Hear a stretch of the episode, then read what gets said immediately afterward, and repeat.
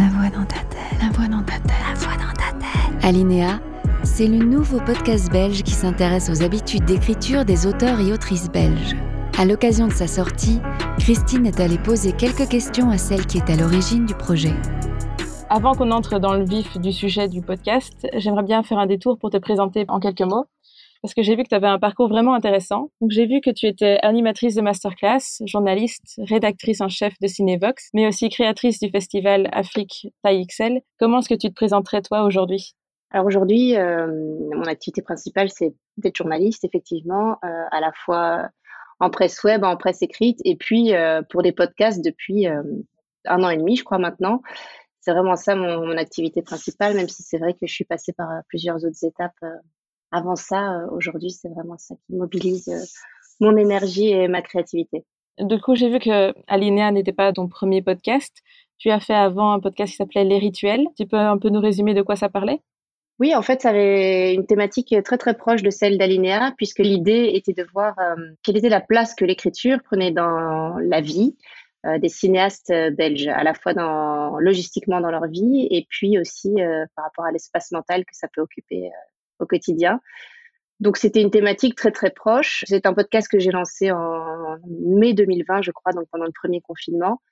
Euh, je me suis tournée vers les gens que je connaissais, c'est-à-dire euh, les cinéastes, pour les interroger sur euh, la seule chose qu'il leur restait à faire pendant cette période où on était tous enfermés chez nous, c'est-à-dire écrire. Mais comme je suis également une grande lectrice, ou en tout cas j'aime beaucoup lire, voilà, c'est un questionnement que j'avais envie de déployer euh, sur d'autres euh, disciplines que le cinéma euh, depuis le début à peu près, j'ai envie de dire. Et c'est comme ça qu'est née l'idée d'Alinéa. Et du coup, après, tu as fait un podcast qui s'appelait Hors cadre, qui était là consacré aux techniciens et techniciennes du cinéma, c'est ça? Oui, c'est ça. Donc là, c'est encore un troisième podcast qui, lui, a pour objectif d'interroger les techniciens et techniciennes sur leur vocation, en fait. D'essayer de comprendre comment ils en sont arrivés à être, euh, en l'occurrence pour l'instant, euh, directeur de la photo, mixeur son ou alors monteuse. Et pourquoi, enfin question idiote, mais pourquoi est-ce qu'ils ne sont pas devenus réalisateurs et réalisatrices? C'est ce qui les a amenés vers euh, ces métiers-là, qui sont des métiers pleinement artistiques, mais qui ne sont pas ceux qui sont au centre de la création cinématographique. Donc ça, ça m'intéressait beaucoup de voir si c'était pour eux des évidences, des chemins de traverse, ou en tout cas comment comment est-ce qu'ils s'étaient construits autour de ces passions et de ces métiers-là, et puis de voir aussi après quelle place ça prenait très concrètement dans leur vie et, et comment ils pratiquaient leur art et leur métier. Et qu'est-ce que tu as appris de ces deux premiers podcasts avant de faire Alinéa?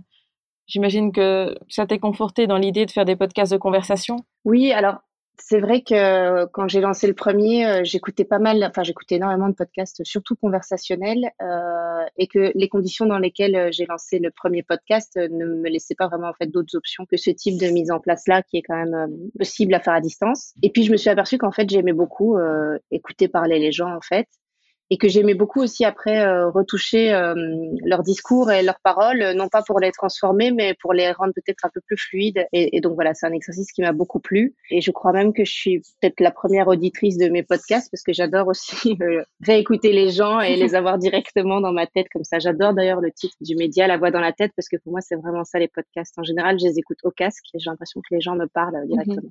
Je voulais te demander aussi comment tu en es venu à choisir le podcast comme médium?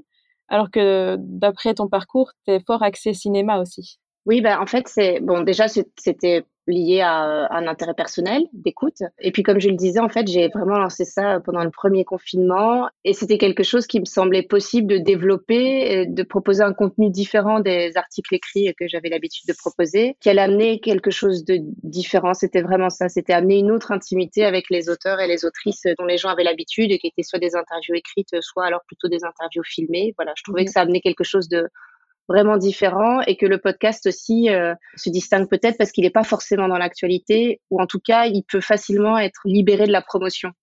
Et donc ça permet aux gens aussi d'avoir d'autres discours et de, de, proposer d'autres choses. Quoi. Et ça, ça me plaisait beaucoup.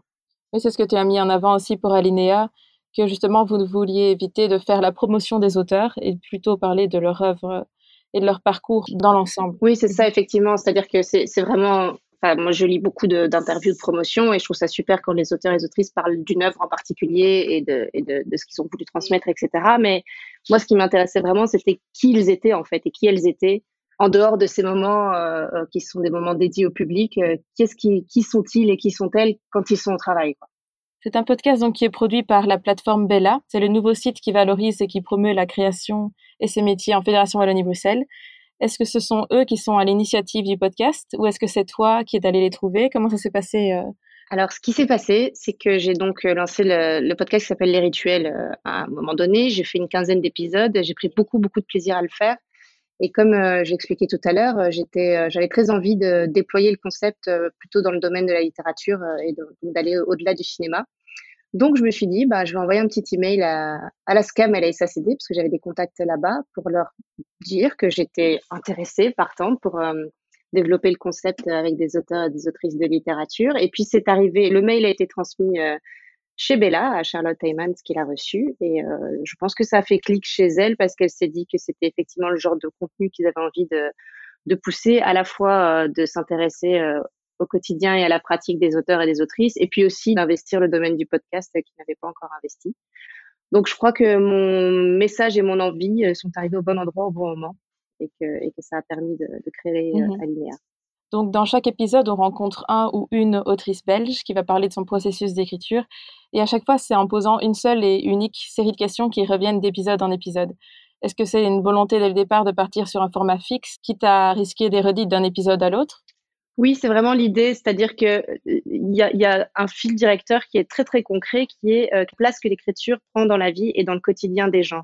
Donc ça commence vraiment par, euh, en fait, ce que je veux savoir, c'est euh, est-ce qu'ils sont assis ou debout quand ils écrivent? Est-ce qu'ils écrivent avec un stylo ou un clavier? Est-ce qu'ils ont besoin de boire du café ou plutôt un verre d'eau? Est-ce qu'ils ont met de la musique ou est-ce qu'ils est qu'ils écrivent dans le silence? Et puis à quel point ça peut les obséder Alors je me doute bien qu'en général euh, ça, ça obsède les, auteurs et les autrices, mais comment ça se comment ça se ressent, comment ça se vit, etc.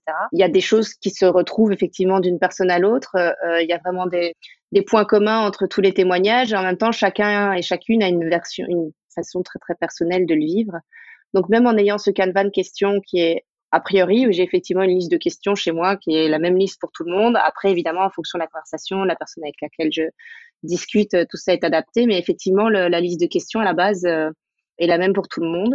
Après, je reste euh, intimement persuadée que même si les questions sont tout le temps les mêmes et même s'il y a plein de points communs et d'approches euh, similaires, ce sont à chaque fois des personnalités différentes qui vont s'exprimer à travers les réponses et qui vont amener des petites choses différentes qui fait qu'à chaque fois, euh, en tout cas moi, à chaque fois, je trouve ça passionnant d'entendre les gens témoigner euh, sur ces sujets-là. Tu as fait le choix du coup d'enregistrer ces épisodes par téléphone. J'imagine que c'était surtout euh, avec la crise sanitaire. Et c'est peut-être juste moi, mais moi je trouve que c'est parfois plus difficile de parler au téléphone que parler en face à face. Est-ce que tu as eu des retours des auteurs sur ce point-là?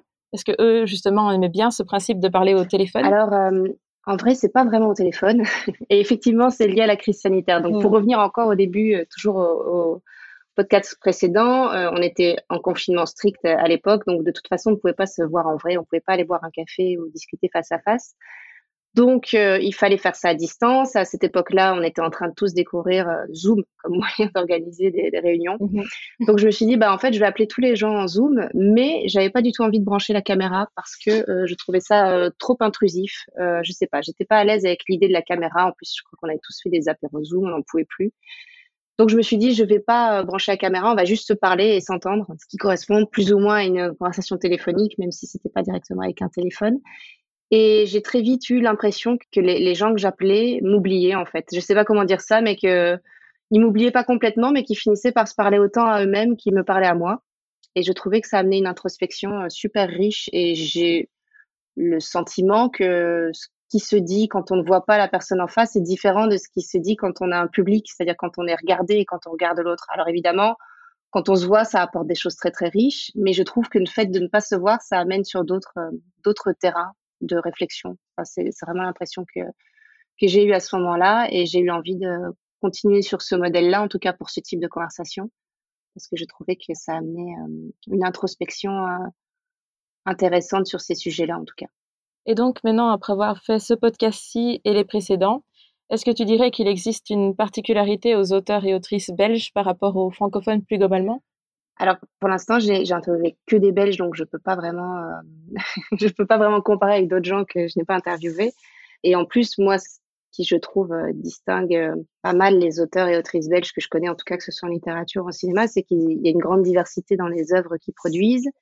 Mais là où ils se retrouvent, c'est qu'ils n'ont pas forcément envie d'appartenir à une chapelle pour autant et, ni d'être réduits à cette appartenance-là. J'ai l'impression qu'il y a à la fois quelque chose euh, d'intime qui les rassemble et en même temps de ne pas vouloir être enfermé dans, dans, quelque chose, que ce soit en termes d'appartenance, d'origine ou de, ou de genre, quoi, ou de cases dans lesquelles on serait, on serait enfermé. C'est plutôt ça, moi, qui m'interpelle à chaque fois. C'est l'envie mmh d'aller plus loin tout le temps que là où on les attend. Et justement, en parlant de ces auteurs euh, assez différents, comment est-ce qu'ils ont été sélectionnés? Alors, pour Alinea, il y a un comité d'accompagnement éditorial qui suit euh, Bella, donc le média de la SACD LASCAM, composé de, trois personnes. Et donc, c'est ce comité qui a fait le choix des quatre autoristes qui ont été sélectionnés avec euh, comme euh, ligne directrice euh, l'envie de, de s'intéresser à des styles, à des, oui, des styles littéraires différents. Donc, on a Joël Sambi qui est slameuse et, poétesse, et puis Anne Herbot qui, elle, est dans, plutôt dans les ouvrages destinés à la jeunesse, qui est à la fois autrice et illustratrice. Il y a Céline Delbecq qui, elle, est autrice de théâtre. Et Philippe Marsevski qui, lui, pour l'instant, écrit à la fois un recueil, un essai et un roman. Donc, on est vraiment sur quatre genres littéraires différents et, l'envie était justement d'aller explorer euh, ces quatre façons d'écrire, enfin quatre façons personnelles d'écrire, mais aussi d'écrire dans des styles différents.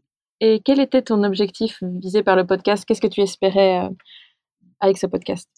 Bah, en fait, je crois que j'avais euh, un objectif d'auditrice, de, curiosité d'auditrice, c'est-à-dire que moi, j'écris beaucoup au quotidien puisque je suis journaliste, mais je n'écris pas de, de fiction. Enfin, j'écris pas des choses pour moi qui me concernent de façon intime. Par contre, je suis absolument fascinée par la démarche de l'écriture qui consiste à se pencher de façon extrêmement intime sur des choses qui concernent les auteurs et les autrices, mais pour les livrer au monde. Et donc, en fait, c'est vraiment, moi, cette espèce de grand écart incroyable entre l'extrêmement intime et l'extrêmement public qui me fascine. Et, puis, j'imagine que cette pratique-là doit prendre beaucoup de place dans la, vie de, des gens. Et, ça m'intéressait de voir euh, comment ça se traduisait euh, très concrètement, euh, cette place que l'écriture peut mmh prendre dans leur vie.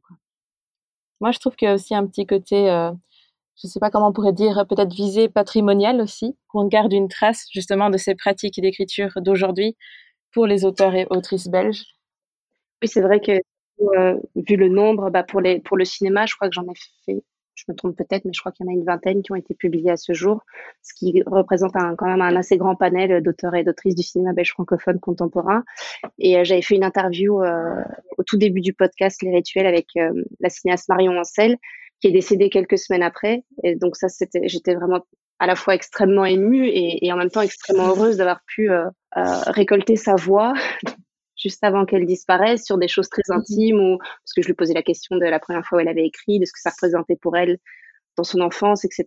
Elle avait été d'une incroyable euh, sincérité et générosité dans sa façon de se confier. Et donc, j'étais à la fois très émue et évidemment très triste de sa disparition, mais en même temps vraiment très heureuse d'avoir pu graver ces, quelques minutes de conversation et que ça reste accessible pour tous parce que c'était vraiment un témoignage euh, très beau et très riche et, sûrement utile pour plein de gens, je pense. Oui, tout à fait.